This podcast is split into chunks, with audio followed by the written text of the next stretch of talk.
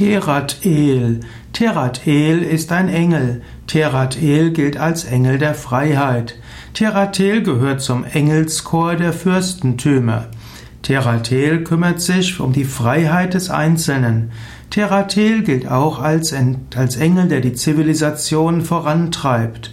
Terat-El ist auch äh, derjenige, der Gnade geben will. So gilt Teratel auch als Gnadenengel.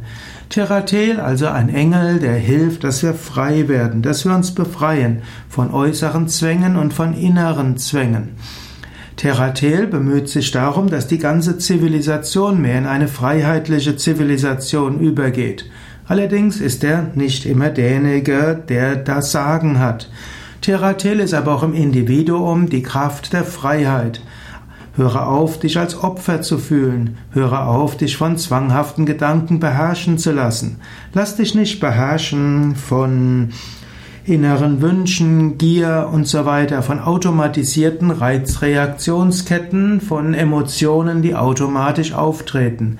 Teratel will dir die Kraft geben, selbstbestimmt zu leben, deinen Geist unter Kontrolle zu bringen und bewusst Gutes zu bewirken.